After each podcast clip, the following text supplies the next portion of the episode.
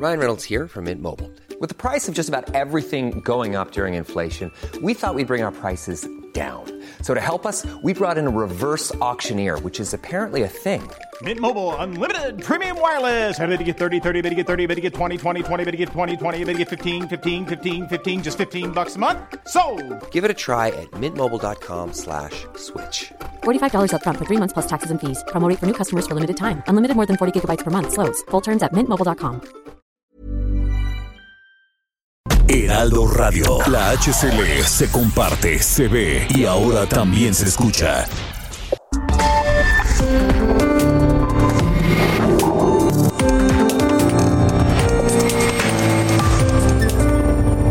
República H, con Alejandro Cacho.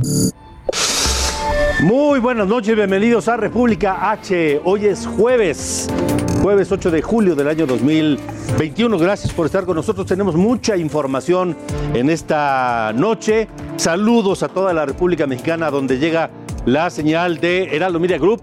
Gracias por sintonizarnos y también gracias a quienes nos ven en los Estados Unidos. Así que comenzamos. Se incrementa vertiginosamente la violencia en Chiapas. A plena luz del día, en la capital del estado, Tuxtla Gutiérrez, ocurrió una balacera que dejó como saldo cuatro muertos, pero esto, este hecho viene precedido de más acontecimientos extraños, poco habituales en las, en, las calles de Tuxtla Gutiérrez. Allá la gente no está acostumbrada a esto y por eso se provoca una enorme eh, consternación y dudas allá en Tuxtla Gutiérrez. Esta noche además, en otros temas, platicaremos con el presidente nacional del PAN, Marco Cortés. Hay conflictos al interior del Partido Acción Nacional. ¿Quiénes podrían estar buscando la dirigencia del PAN? ¿Qué va a pasar con la alianza que tiene el PAN con el PRI y con el PRD? Esto y otras cosas platicaremos con Marco Cortés esta noche aquí en República H. Y también no soltamos el tema porque aquí en República H hablamos de lo que realmente ocurre en el país. No soltamos el tema del desabasto de medicamentos contra el cáncer para niños hasta que las medicinas pues lleguen, cosa que no ha ocurrido. Pero no solamente hablamos de eso. Hoy hablaremos, platicaremos más adelante con Israel Rivas, papá de Dana y vocero del Movimiento Nacional por la Salud de Papás y Mamás de Niños con Cáncer, AC.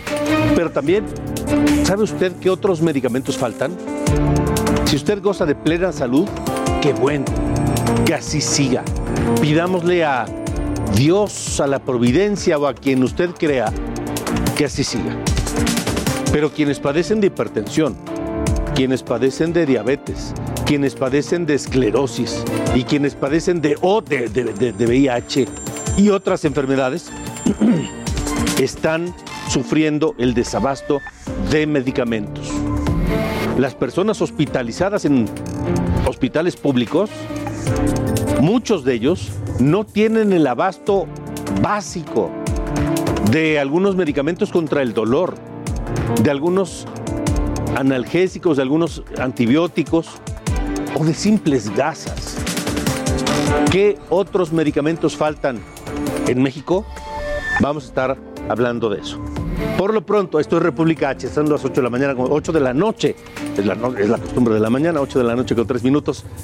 Vamos a Chiapas, donde la violencia ha dejado de ser un hecho aislado para convertirse en pues una cotidianidad, por desgracia. Ejemplo de esto es lo sucedido ayer a plena luz del día en Tuxtla Gutiérrez, la capital, donde se registró una balacera terrible que además de durar varios minutos dejó como saldo cuatro personas muertas.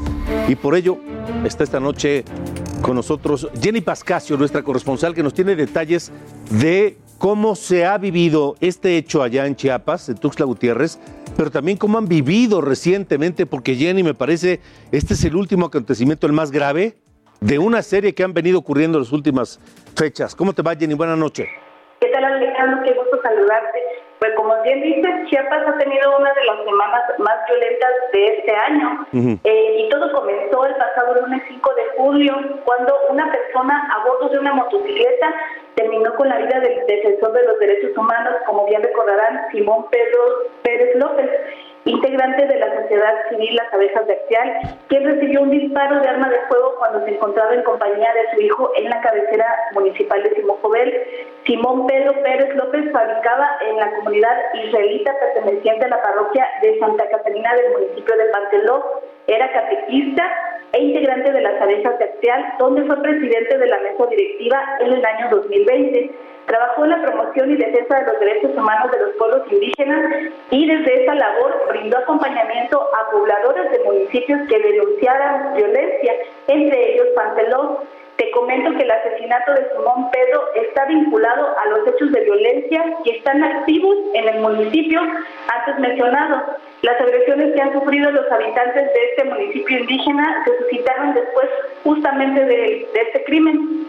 El martes, el sacerdote de Simojovel, Marcelo Pérez Pérez, dio a conocer en sus redes sociales el hallazgo de dos explosivos y tres detonadores en una vivienda que fue previamente abandonada y donde se presume habitaban integrantes del crimen organizado y asesinos de Simón Pedro.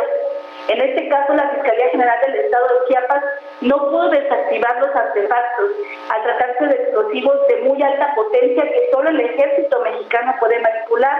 La situación no se quedó ahí alejando. La mañana de ayer, hombres encapuchados y fuertemente armados a bordo de camionetas ingresaron por el tramo carretero de San José El Carmen a la cabecera municipal de Pasteló y posteriormente atacaron con disparos y explosiones la comunidad de San Clemente. Varias personas huyeron rumbo a la maleza. Se dice que los sujetos armados catearon domicilios, incendiaron, cortaron energía eléctrica y al parecer levantaron a dos personas. Los habitantes de la cabecera municipal difundieron imágenes y audios en los que se perciben las detonaciones mientras ellos piden ayuda a los tres niveles de gobierno. La Secretaría de Seguridad y Protección Ciudadana también informó este jueves que durante el operativo preventivo y disuasivo en el municipio de Panteló, elementos del grupo interinstitucional fueron agredidos con proyectiles de arma de fuego. Como resultado, eh, fueron ocho, perdón, nueve uniformados los que fueron trasladados a los hospitales de Tuxtla Gutiérrez y San Cristóbal de las Casas. Y te comento que aunque la Fiscalía asegura que no hay eh, reporte de muertes, eh, los habitantes del lugar aseguran que sí hay muertos, pero ah, desafortunadamente la autoridad no ha logrado ingresar a la zona. versiones extraoficiales también señalan que el grupo armado intenta tener el control de la zona para el trasiego de armas y drogas. Además de estos lamentables hechos en este municipio, como bien dices, también en estas mujeres tuvimos hechos violentos y la tarde de ayer se suscitó una persecución y una balacera entre dos vehículos de lujo que circulaban sobre la calzada Rosario Salinal entre las colonias Club Campeste y el Campanario, que dejó como saldo cinco personas muertas. De acuerdo a las videograbaciones de testigos, las detonaciones comenzaron a escucharse a varias cuadras de distancia de donde quedó varado uno de los vehículos baleados, donde también encontraron armas. Mientras los agresores lograron darse la fuga, fue lo que se inició un operativo. Pero te comento que vecinos de la zona denunciaron que en la búsqueda los policías también amedrentaron a, este, a los familiares de las viviendas de las colonias aledañas. Eh, posteriormente fueron hallados los dos vehículos involucrados que tenían placas del Estado de México y de Puebla. Te comento que en este caso la Fiscalía General del Estado de Chiapas ha cambiado la cifra de los muertos en dos ocasiones. Este jueves dijo que no fueron cuatro, sino cinco las personas que perdieron la vida en este tiroteo. Originalmente se había dicho que eran hasta ocho, Jenny, y luego bajaron a cuatro, y ahora resulta que son cinco. Así es, en un principio habían dicho que eran ocho personas, luego la cifra cambió que eran seis, que eran tres personas que habían quedado fuera de los vehículos y tres personas en el interior, pero ayer la, misma fiscalía dijo que eran cuatro personas, tres que fallecieron en el lugar y uno que fue trasladado y hoy cambiaron la cifra a cinco personas las que fueron muertas. Gracias Jenny por el reporte. Estaremos muy pendientes. Muy buenas noches. Hasta luego. Buenas noches, Jenny Pascasio, allá en Chiapas. Pero ¿qué es lo que ocurre? Le agradezco esta noche a la secretaria de Seguridad y Participación Ciudadana de Chiapas, Gabriela Cepeda, que esté con nosotros también eh, aquí en República H. Secretaria, ¿cómo está? Buenas noches. Buenas noches, Alejandro. Un saludo para usted y todo su auditorio. ¿Qué está pasando en Chiapas, secretaria? Pues como comentó la compañera que me antecedió, han habido una serie de incidentes, pero todos se han atendido en coordinación con las diversas autoridades federales, estatales y municipales, con la finalidad de restablecer el orden, garantizar la paz y la tranquilidad en nuestro estado de Chiapas. A ver, comencemos por establecer cuántas personas fallecieron en esta balacera de ayer en Tuxtla Gutiérrez. En Tuxtla Gutiérrez, Alejandro, comentarle muy brevemente, fue el día de ayer, miércoles 7 de julio, que aproximadamente a las 15.30 horas, se recibió un reporte de disparos en la vía pública en el fraccionamiento La Gloria de la ciudad capital de Tuxtla Gutiérrez. Por lo tanto, inmediatamente se acercaron las unidades de las corporaciones policiales y en el lugar encontraron a dos unidades, dos vehículos con diversos disparos de arma de fuego y el saldo son cinco masculinos sin vida. Cinco personas que, que, murieron, cinco hombres que murieron en esa balacera. ¿Se sabe quiénes son o de dónde aparecieron estas personas? Mire, están integrando la carpeta de investigación, la fiscalía, con la finalidad de identificar a las personas sin vida y sobre todo eh, aportar todas las evidencias necesarias para el esclarecimiento de los hechos nosotros estamos coadyuvando con la autoridad investigadora. Han pasado casi 30 horas de esos hechos hasta este momento. ¿Nadie ha reclamado ninguno de los cuerpos? Es parte de las diligencias que realiza la Fiscalía General del Estado. Como lo comenté, se están integrando las carpetas de investigación y pues es dicha autoridad que por secrecía está llevando a cabo las diligencias. En Tuxtla Gutiérrez, eh, la capital chiapaneca, eh, ha, habido recientemente ciertos hechos que eran eh, extraños, no habituales en Chiapas. ¿Tiene una idea usted como secretaria de Seguridad y Participación Ciudadana de Chiapas de qué es lo que ha provocado esta situación en, en Tuxtla Gutiérrez? ¿Qué está pasando en Chiapas? Pues estamos atendiendo eh, todos los reportes como usted refiere. Sin embargo, es importante comentar que la incidencia delictiva en Chiapas se mantiene a la baja. han habido incidentes que se han atendido en tiempo y forma y quiero comentarle que nuestra forma de trabajar es que mientras haya un delito que prevenir o que atender, todas las corporaciones en coordinación tenemos mucho trabajo por hacer y por lo tanto lo estamos realizando. Bueno, entonces, eh, digamos, todo es paz y tranquilidad en Tuxtla Gutiérrez. Estamos atendiendo los reportes que se vayan generando. Por supuesto, Chiapas es un estado extenso. Tenemos 125 municipios. Cada municipio representa características diferentes y con base en esas características nosotros tenemos que eh, planear las operaciones de seguridad. Tuxtla es la ciudad capital con más de un millón de habitantes y de visitantes también porque Chiapas es turístico. Y con base en las características de Tuxtla nosotros estamos diariamente diseñando las estrategias en coordinación con la federación, el estado y, los y el municipio para garantizar la seguridad en Chiapas con todos sus municipios. Secretario, usted nos dice, cada municipio de Chiapas tiene sus características. ¿Cuáles son las de Tuxtla Gutiérrez? Pues como lo comentaba Alejandro, Tuxtla Gutiérrez es la ciudad capital, eh, con más de un millón de habitantes, con población flotante, con visitantes, y por lo tanto, pues con base en eso y por ser la ciudad capital donde residen los poderes del Estado, hay manifestaciones sociales, y todas las características propias de una ciudad capital de un estado y con base en eso trabajamos. Pero digamos que es una ciudad en donde, donde se vive en paz, igual que hace años. Estamos trabajando para que así sea, Alejandro. Ya. Cada día es un reto para nosotros y con base en eso trabajamos por la seguridad de los chiapanecos y de los habitantes de la ciudad capital. Secretaria, em, estos, esta situación eh, o qué nos puede decir del asesinato del líder, del eh, activista por derechos humanos la semana pasada? ¿Tiene relación con esto que ocurrió? ¿Es otro hecho que, aislado? ¿Qué nos puede decir? ¿Qué ocurrió en la ciudad de Tuxtla Gutiérrez? sí. No, para nada. Son hechos completamente diferentes. Pero eso, supongo, abona a la intranquilidad de la gente allá en, en Tuxtla Gutiérrez. Pues en el estado de Chiapas, no precisamente Tuxtla Gutiérrez, en el estado de Chiapas, el eh, homicidio de la persona que refiere se dio en el municipio de Simojovel, eh, un poco lejano al Tuxtla Gutiérrez.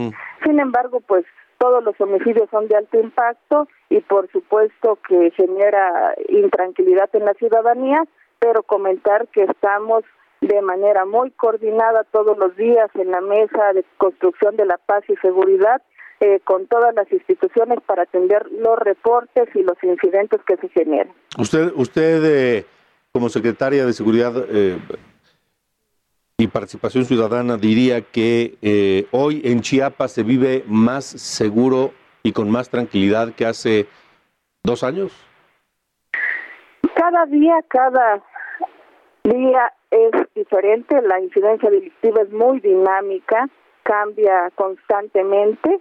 Sin embargo, le puedo comentar a Alejandro que diariamente estamos realizando el esfuerzo necesario con todas las instituciones para garantizar la seguridad de nuestro estado de Chiapas. De acuerdo, secretaria, gracias. A la orden, Alejandro. Muy buenas noches. Hasta luego, buenas noches. La secretaria de Participación Ciudadana, Seguridad y Participación Ciudadana de Chiapas, que no dice que hoy vivan más tranquilos que antes en Chiapas.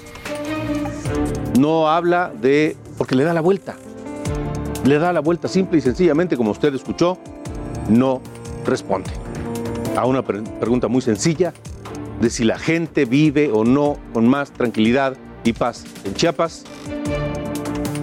¿Es sí o no? ¿Y por qué?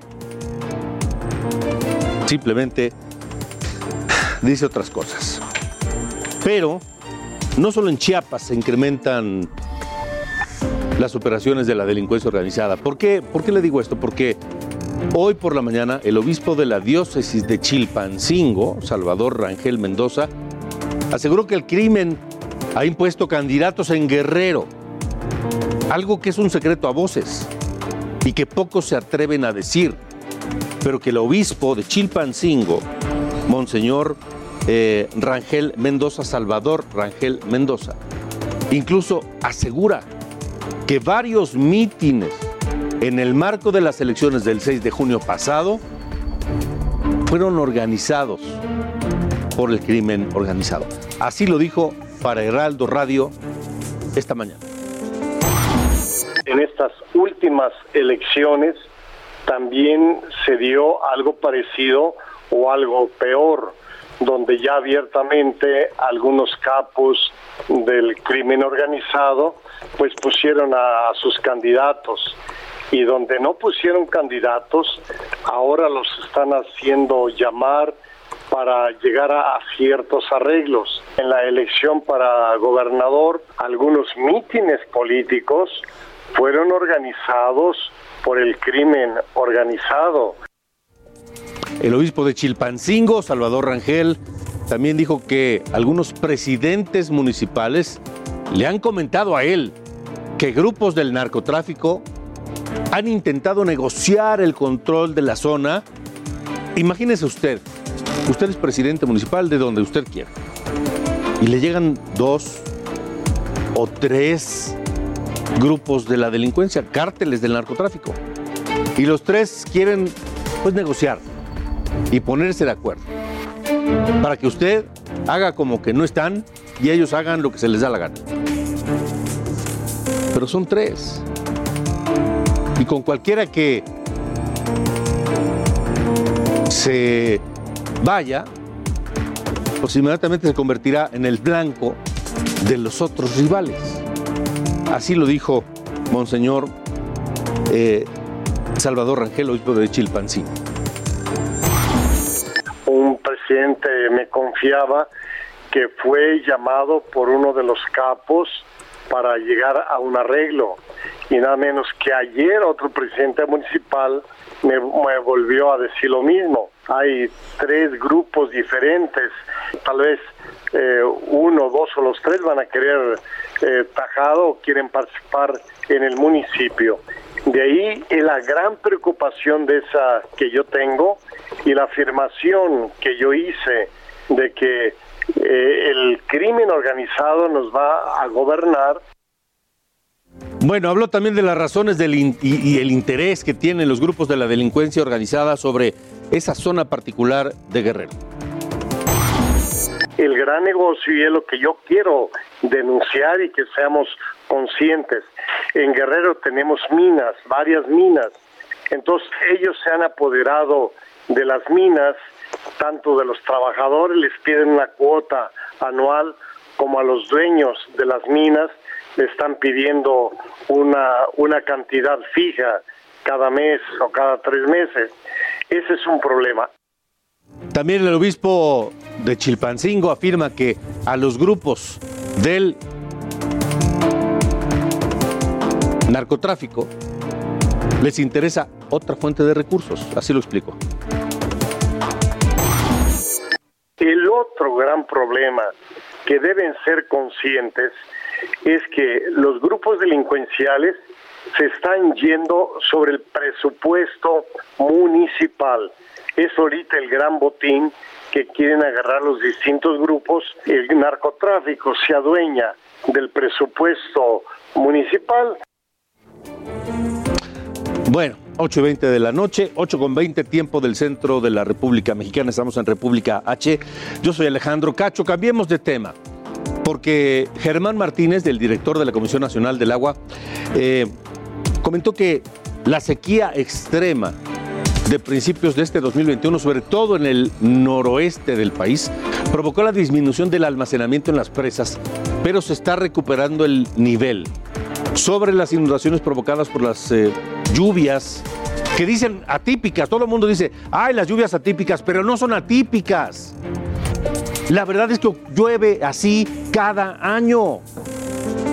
Entonces dice el director de la Comisión Nacional del Agua que la Conagua colabora con muchos municipios a nivel técnico y financiero en programas de mejoramiento e infraestructura de drenaje para abatir el problema.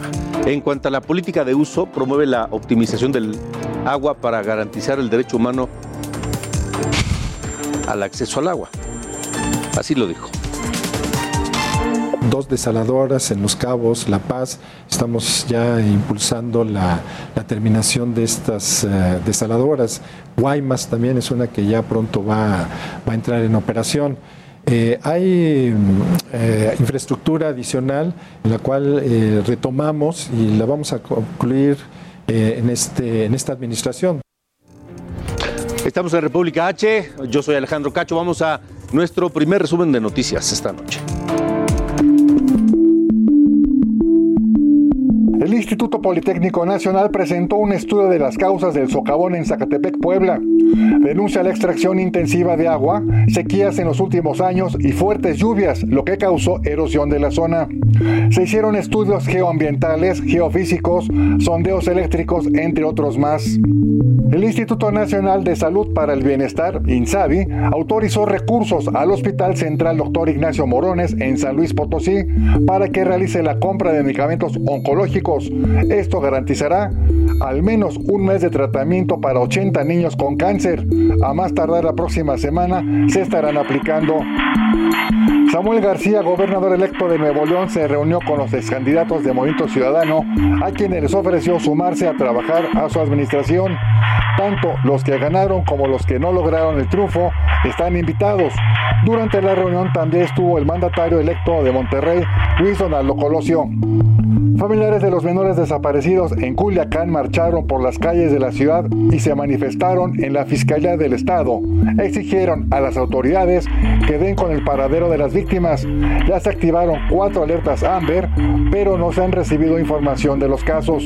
El ayuntamiento de Culiacán ordenó cerrar los antros y bares del municipio, pero podrán operar como restaurantes con un aforo del 35% hasta la una de la mañana. Hoy se inicia con el operativo para supervisar que se cumplan con los protocolos sanitarios. Para República H, Luis Pérez Curtad. Gracias a Luis Pérez Cortar. Estamos en República H, transmitiendo para toda la República Mexicana a través de Heraldo Media Group. Yo soy Alejandro Cacho, estamos también en el sur de Estados Unidos. Gracias. Vamos a una pausa, pero al regresar, Marco Cortés, el presidente del Partido Acción Nacional, ¿cuál es el futuro del PAN? ¿Qué ocurrirá con la alianza que conformó el PAN con PRI y PRD? ¿Qué va a pasar con el gobernador de Chihuahua, Javier Corral, que no ha hecho otra cosa más que ponerle minas, granadas, bombas en el camino a la candidata Maru Campos, que hoy es gobernadora electra. Vamos a, vamos a una pausa y regresamos con eso.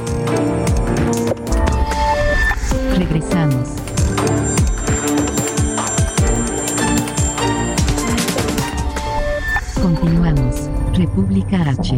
Con Alejandro Cacho. Heraldo Radio, la H que sí suena y ahora también se escucha.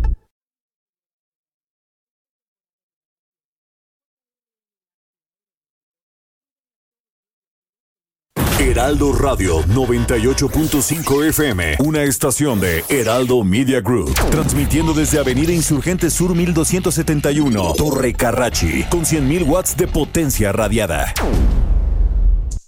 Continuamos. República H. Con Alejandro Cacho. 8 y 30 de la noche, tiempo del centro de la República Mexicana. Gracias por estar con nosotros. Estamos en República H y gracias a Marco Cortés, el presidente del Partido Acción Nacional, que está con nosotros esta noche. Marco, ¿cómo te va? Bueno, algo pasó con Marco Cortés, que estaba, estaba con nosotros. Vamos a otra cosa antes de ir con Marco Cortés. ¿Ya tenemos a Marco Cortés o no lo tenemos? Marco Cortés, ¿cómo estás? Buenas noches. Qué gusto saludarte, Marco. ¿Me escuchas bien? Te escucho un poquito bajo, pero sí te escucho. ¿Cómo estás, Marco? Buenas noches. Buenas noches. ¿Con quién tengo el gusto? ¿Quién está Alejandro? Cacho, estamos al aire, Marco. ¿Qué hubo, Alejandro? Qué gusto saludarte. No te veo yo en mi pantalla, pero un gusto saludarte. Buenas noches. Igualmente, Marco, gracias. Este, pues, ¿cómo está el PAN? ¿Cómo estás tú? ¿Qué viene por delante? No te logro entender, Alejandro. Si me gusta repetir, por sí, favor. vamos a, a restablecer la comunicación. Disculpa, Marco, este, tenemos problemas. En un momento más vamos a regresar con Marco Cortés, porque la situación con el Partido Acción Nacional es interesante. Sin duda, de la oposición es el partido que más eh, fortalecido salió del proceso electoral de 2021, del 6 de junio pasado. Eh, ¿Qué sigue ahora para el Partido Acción Nacional? Vamos a ir un momento más con Marco Cortés, pero antes, un resumen.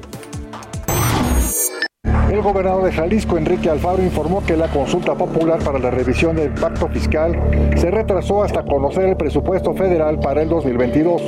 Aclaró que no se pretende romper el pacto con la federación, sino que los convenios se revisen y discutan para garantizar prosperidad a la población. Habitantes de la comisaría Chablecal en Mérida bloquearon permanentemente la zona arqueológica de Chaltún. Exigieron al Instituto Nacional de Antropología e Historia que expropie 53 hectáreas de sus tierras donde se encuentran vestigios prehispánicos y les paguen una indemnización.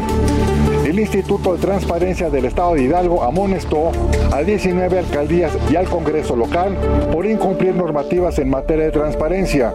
Los ayuntamientos no actualizaron sus páginas de internet y no cumplieron con la rendición de cuentas mínima. Dos emigrantes originarios de Ecuador y Guatemala se extraviaron en el intento de llegar a Estados Unidos. Sucedió en los límites de Chihuahua y Coyame de Sotol.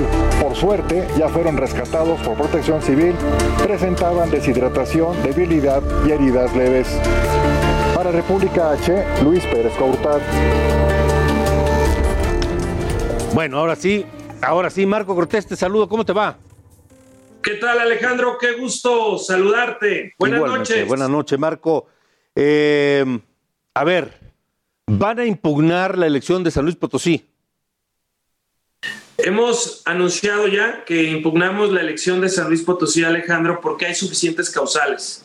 Hay una muy grave, y es el rebase de los topes de campaña, que está establecido en el artículo 41 de la Constitución, que dice que cuando te pasas arriba del 5% del tope de campaña y estás debajo del 5% de diferencia entre el primero y el segundo lugar, es una causa determinante de nulidad de la elección. Y a esto se agrava el hecho de que no está garantizada la cadena de custodia y hay muchos elementos que lo acreditan. Actas que no corresponden a los lugares en donde tendrían que haberse levantado, firmas de representantes supuestamente del PAN donde no habíamos acreditado y además dos tipos de acta. Imagínate, unas foliadas, otras sin foliar, de diferente tamaño, claramente impresas en diferentes lugares y todo esto pues rompe con la cadena de custodia que da certeza de la elección.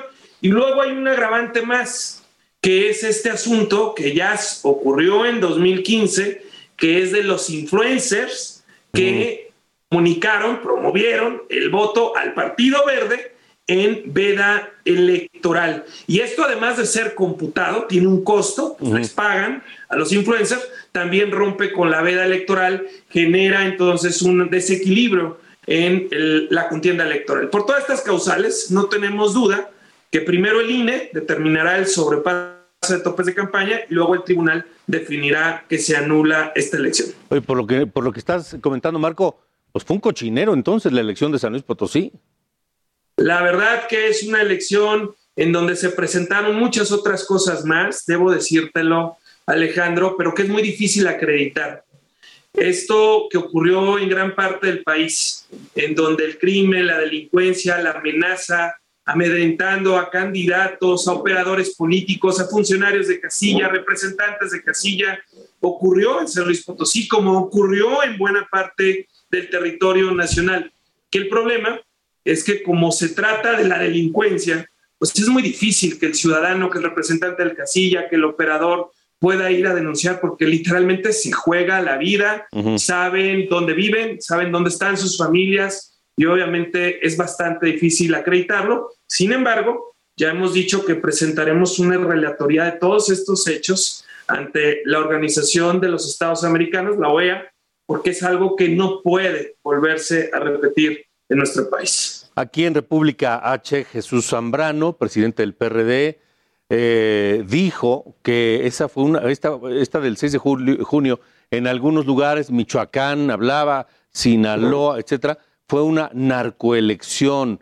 Eh, luego vino Silvano Aureoles, gobernador de Michoacán, refrendando esto mismo. ¿Tú opinas igual? Lamentablemente, Alejandro, ocurrió en muchos de estos estados que has comentado hubo violencia contra nuestros candidatos. Bueno, fue el proceso en donde más ejecutados, candidatos o actores políticos se tuvieron, pero eso es lo que lamentablemente se vio, porque pues ahí está el hecho. Pero hubo muchos candidatos amenazados, a los cuales les decían ya no puedes volver a salir a campaña, si te encontramos en campaña te, te asumes las consecuencias a sus operadores políticos que eran amedrentados y hubo casos hasta donde fueron secuestrados y liberados posterior a la fecha de la elección candidatos a los que hicieron renunciar. Y bueno, hay casos que se hicieron muy mediáticos, como el de Valle de Bravo, en donde todo el mundo supo pues que la candidata ya no podía hacer campaña y terminó 300 votos abajo. Y el proceso no concluye ahí. Ya postelectoral, cuando ganaron así a la mala, también amenazaron a candidatos para que no impugnaran el proceso electoral. Por lo tanto, es muy grave. Esta estrategia de los abrazos, de los no balazos, o decir que la delincuencia se portó muy bien cuando hubo tantos muertos en el proceso y cuando persiguieron a candidatos, pues lo único que te hace ver es que sí, se portaron muy bien, pero con Morena, porque les ayudaron. Sí. En esta estrategia de abrazos, no balazos, ¿para quién serán los abrazos? No entendí la pregunta, si me repites, por sí, favor. Que en esta estrategia de abrazos, no balazos, ¿para quién serán los abrazos que ofrece el presidente? Bueno, queda clarísimo que los abrazos son para los criminales y la persecución para los adversarios políticos. Lo vimos una Fiscalía General de la República actuando más contra los contrincantes políticos, los adversarios que en cualquier democracia deben de detenerse, pero no contra la delincuencia que amedrenta, que persigue, que hostiga a los ciudadanos y a los candidatos y que rompe el equilibrio democrático en México. Ahora, Marco, eh, ¿solo en eh, San Luis Potosí habrá impugnación por parte del partido Acción Nacional o también habrá en, en otro estado, en algún otro Campeche, no sé, Sinaloa, etcétera?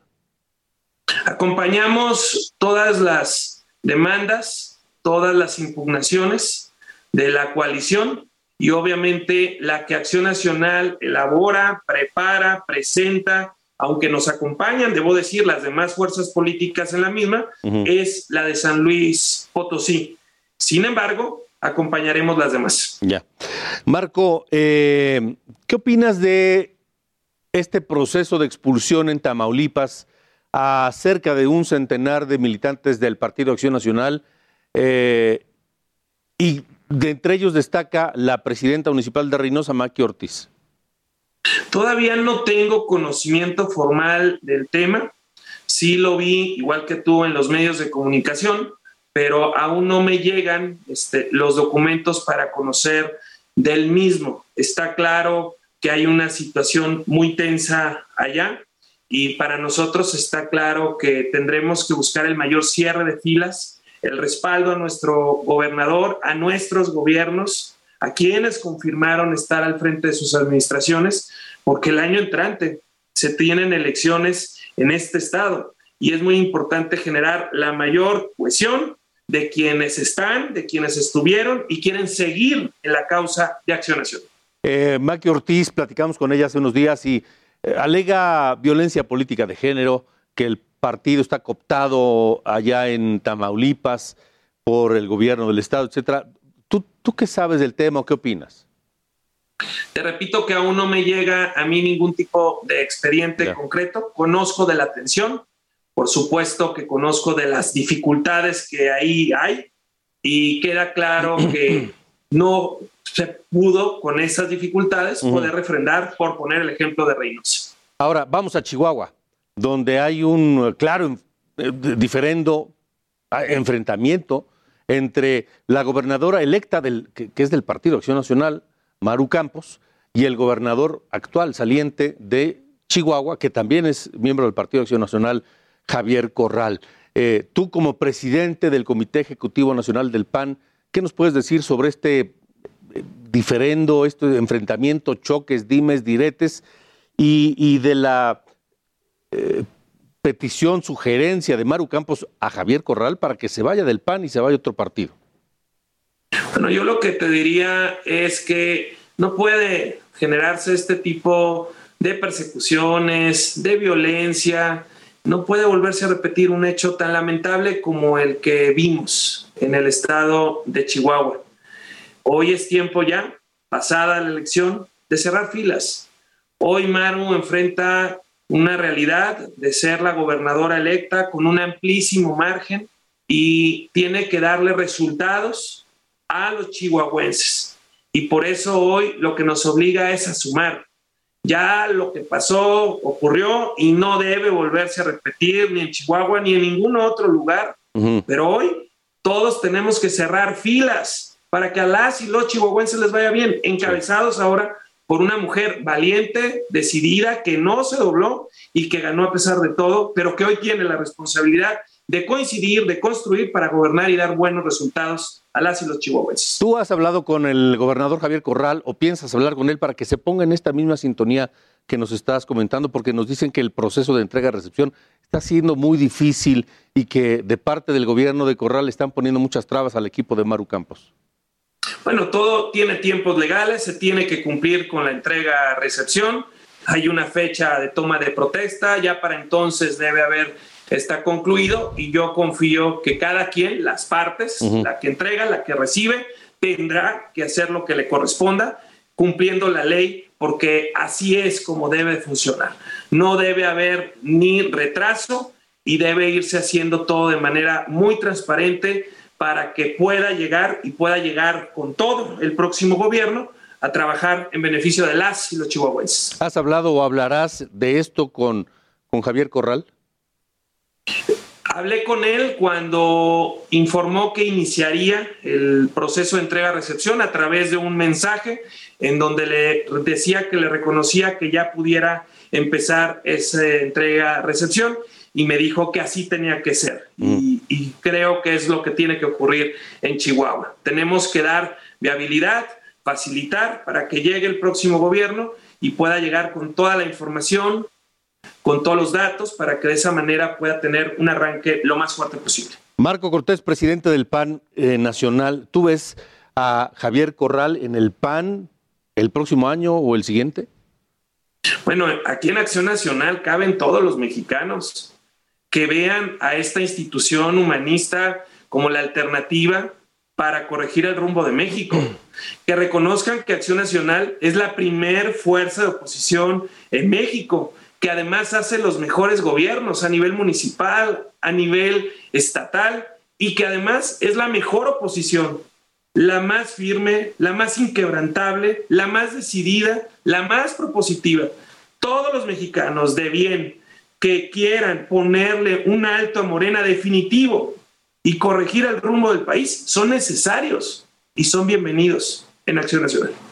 Eh, por último, pasó la elección y parece que dejó de ser nota, por lo menos recientemente, el gobernador de Tamaulipas. ¿Tienes algún comentario al respecto? Yo lo que hoy creo es que tenemos que generar como partido un gran cierre de filas ante la embestida del gobierno federal. Hay una clara persecución política y un gran cierre de filas para que este gobierno pueda seguir dando buenos resultados en el año que aún seguirá el gobernador Cabeza de Vaca y que podamos además dar buenos resultados en los municipios que se tienen en este estado.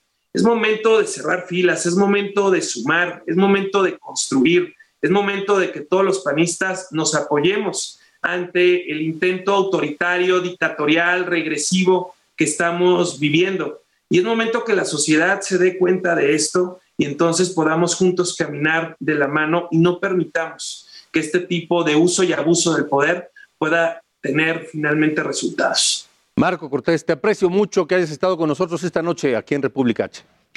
Al contrario, Alejandro, un gusto saludarte. Igualmente, que estés muy bien. Que nos escuchan. Igualmente, gracias. Marco Cortés, el presidente del Comité Ejecutivo Nacional del PAN. Cambiemos de tema. Usted sabe, son las 8.46, que aquí en República H hemos dado especial seguimiento al tema del desabasto de medicamentos oncológicos en México, particularmente para los niños. Pero lamentablemente no son los únicos que hacen falta. Hacen falta, no hay abasto suficiente de medicamentos para muchos otros padecimientos en este país. Es Jessica Moguel. Los niños con cáncer no son los únicos sin medicamentos. La intermitencia de medicinas e insumos afecta por lo menos a pacientes de 10 enfermedades más. Según el mapeo del desabasto de medicamentos en México, que realiza el colectivo Cero Desabasto, de febrero de 2019 a la fecha se han registrado 4.504 reportes sobre la falta de alguna medicina. En el primer cuatrimestre de este año, la cifra alcanza los 773 reportes. Ahora, hay que tomar en cuenta que 2020 fue un año muy atípico por la COVID. En todo el sistema de salud se dieron 45 millones de consultas menos en 2020 que en 2019. Eso quiere decir que hasta inclusive se ocultó, por decirlo de alguna forma, un poco el problema que había de abasto porque había muchos menos pacientes solicitando los medicamentos. Pacientes con diabetes, cáncer, hipertensión, enfermedades reumatológicas y de salud mental, insuficiencia renal, epilepsia, esclerosis múltiple, VIH y EPOC encabezan la lista. Pero bueno, están también pacientes post-trasplantados, algunas enfermedades de baja prevalencia, eh, que también son personas que literalmente dependen de su medicamento para estar controlados o evitar complicaciones. Una de esas quejas fue la de Beatriz. Hace 11 años obtuvo un trasplante de riñón en Puebla y ahora toma medicamentos controlados. El problema es que no los encuentra en unidades de salud pública. Lo que ha faltado de manera recurrente eso es el tacrolimus, el sirolimus, la ciclosporina y el ácido micofenólico. Actualmente está en desabasto el tacrolimus y la ciatoprina. Son medicamentos inmunosupresores que los pacientes requieren para poder continuar o que necesitamos para poder continuar con nuestra vida. Pese a que el Consejo Nacional para la Prevención y el Control del SIDA recientemente dio a conocer la compra y firma de contratos de medicamentos para pacientes con VIH, activistas reconocen que el desabasto persiste. Sí presenta, sí hay presencia de desabasto eh, ya es menor, pero durante, por ejemplo, la pandemia de desabasto. Según la organización Cero Desabasto, en los primeros cuatro meses del año, el IMSS acumuló el 43% de las quejas de los medicamentos. El ISTE el 28%, en el INSABI el 21% y el 10% restante se encuentra en servicios de salud estatales y hospitales de Pemex o la Secretaría de Marina. Por si fuera poco, en todo el 2020, 20 billones de recetas médicas no se surtieron efectivamente. Jessica Moguel, Heraldo Televisión. 20 millones de recetas médicas que no se surtieron. Enrique Martínez, director general del Instituto Farmacéutico para México y América Latina, gracias por estar con nosotros. ¿Por qué no se surten las, las, las, las recetas? ¿Por qué están faltando los medicamentos? Buenas noches. Hola, buenas noches Alejandro, un gusto participar en tu programa. Eh, bueno, pues esto creo que lo hemos ido demostrando que particularmente con este gobierno hemos observado que no ha tenido la capacidad de gestionar adecuadamente las compras de medicamentos. Y pues ha estado en tres intentonas desde el 2019 a través de Oficialía Mayor, después con el Instituto de Salud para el Bienestar, el INSABI, siendo novatos, eh, realmente desconocedores de cómo funciona el sistema de salud y las compras, y en esta última eh, eh, en este último esfuerzo con a través de un OPS el querer adquirir medicamentos basado en una visión equivocada de, de cómo venían dándose las cosas en el pasado. Entonces me parece que en esas intentonas pues lo único que han hecho es fallar a los pacientes directamente. Es una violación al derecho a la salud que tienen y que pues han pensado más eh, quizás en un aspecto ideológico o quizás en una percepción de ahorro equivocado cuando el medicamento más caro es aquel que no va a estar directamente en manos del paciente. Sí. Entonces parece que hay una serie de imprecisiones que ellos mismos no han reconocido, ¿no? Enrique, ¿cuál sería la solución? ¿Qué tendría que hacer el gobierno para que todos los mexicanos tengamos acceso a los medicamentos que nos que necesitamos para vivir?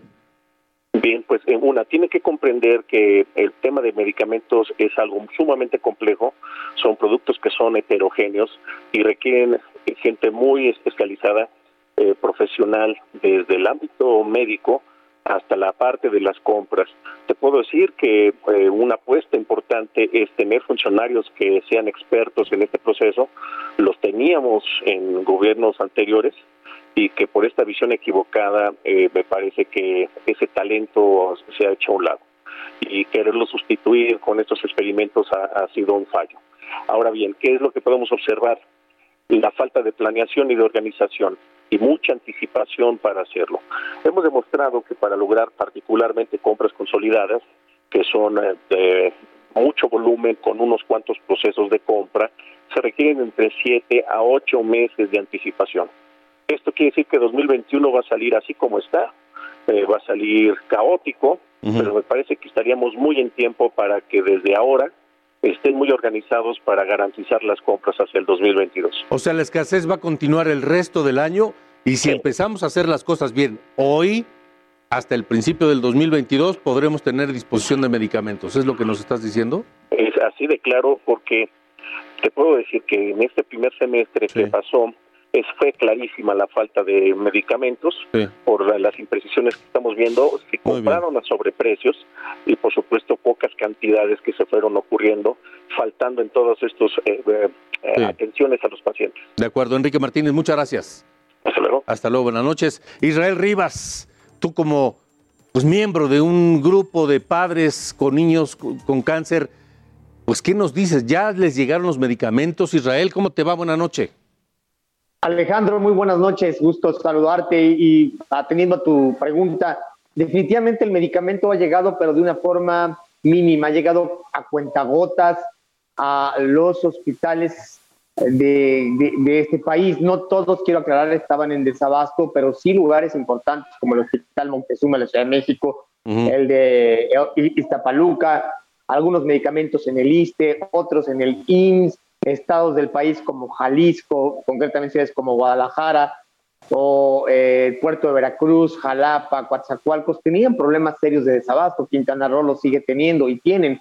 San Luis Potosí también. Esos medicamentos han llegado, o Morelos, por ejemplo, o a Guerrero, han llegado a cuentagotas a los hospitales. Y es lógico, Alejandro, porque el gobierno federal no tiene un plan. Nosotros como padres y, y madres de niños enfermos desde hace más de 976 días que lleva este desabasto, nos, nos hemos dado cuenta que no hay un plan concreto del gobierno federal para atender esta problemática tan delicada. Es decir, no hay unas compras consolidadas, eh, no hay un plan para adquirirlos, se están adquiriendo de a poquito. Entonces, justamente así está llegando el medicamento, de a poquito también. Nos quedan 30 segundos, Israel. ¿El gobierno sigue sin cumplir entonces? ¿Hay fecha para que lleguen los medicamentos? No hay una fecha cierta, no la han dado, por eso estamos convocando una próxima marcha el 24 de eh, julio de este mismo mes, del eh, Ángel de la Independencia al Zócalo, al Zócalo Capitalino. Estamos invitando a la sociedad civil para que se solidarice con nosotros y de una vez por todas exigirle al gobierno federal que solucione de tajo y de fondo esta problemática tan grave, Alejandro. 24 de julio, Ángel de la Independencia, ¿qué hora? A, la, a partir de las 10 de la mañana marcharemos para estar en Palacio Nacional a, a, las 12 del día. De acuerdo, Israel. Gracias. Te mando un abrazo. Igual, Alejandro. Fuerte abrazo. Muy buenas noches. Igualmente. Gracias. Así llegamos al final de República H. Gracias por habernos acompañado. Recuerde que mañana tenemos una cita aquí a las 8 de la noche.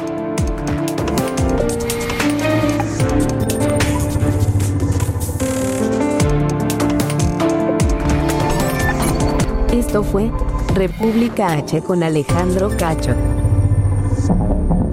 Heraldo Radio, la HCL se comparte, se ve y ahora también se escucha.